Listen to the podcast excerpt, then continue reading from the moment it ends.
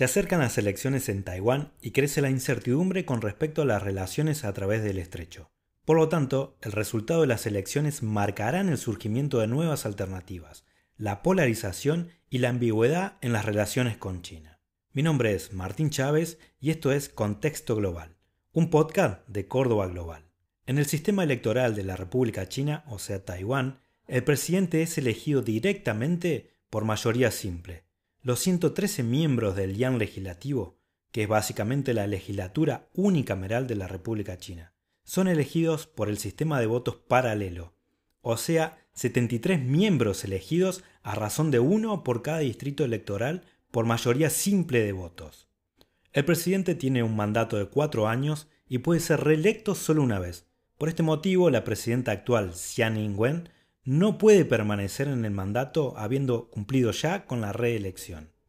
La presidenta y su movimiento político, el Partido Progresista Democrático, han sido partidarios de la independencia taiwanesa, rechazando la fórmula un país, dos sistemas propuesta por la República Popular China. Y uno de los candidatos que desea continuar en la misma línea es el vicepresidente actual Lai Ching-te, quien se ha descrito a sí mismo como un trabajador pragmático por la independencia de Taiwán, y su partido tiene un largo historial de defensa de la nación taiwanesa.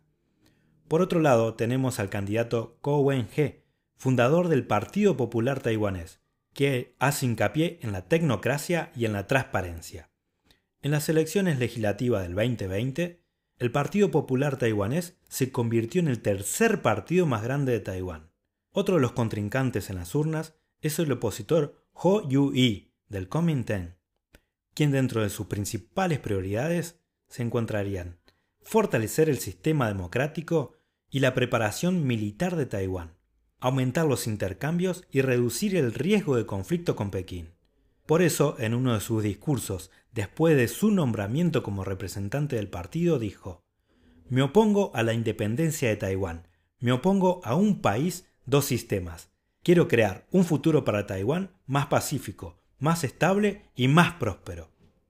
En conclusión, los tres candidatos de los partidos más fuertes en estas elecciones no han demostrado intenciones marcadas para no realizar un acercamiento con la República Popular China, ya que Lai, del partido oficialista, al intentar aclarar recientemente que no es necesario declarar oficialmente la independencia, sumado a sus actividades al respecto, no han aliviado las preocupaciones por las relaciones con China.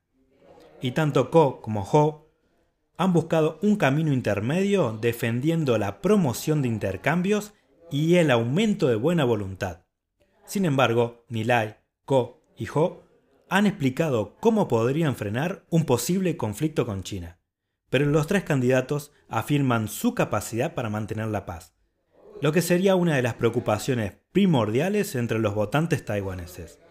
Aunque los candidatos enfocarían sin duda y de forma diferente las interacciones con China, los tres trabajarán por el escenario óptimo en el que Taiwán mantenga su actual sistema democrático, evitando al mismo tiempo el conflicto. Alcanzar este camino ideal puede requerir el reinicio del diálogo con China, pero sin duda, uno de los factores determinantes será el voto de los jóvenes, quienes han crecido creyendo en la independencia de la República China.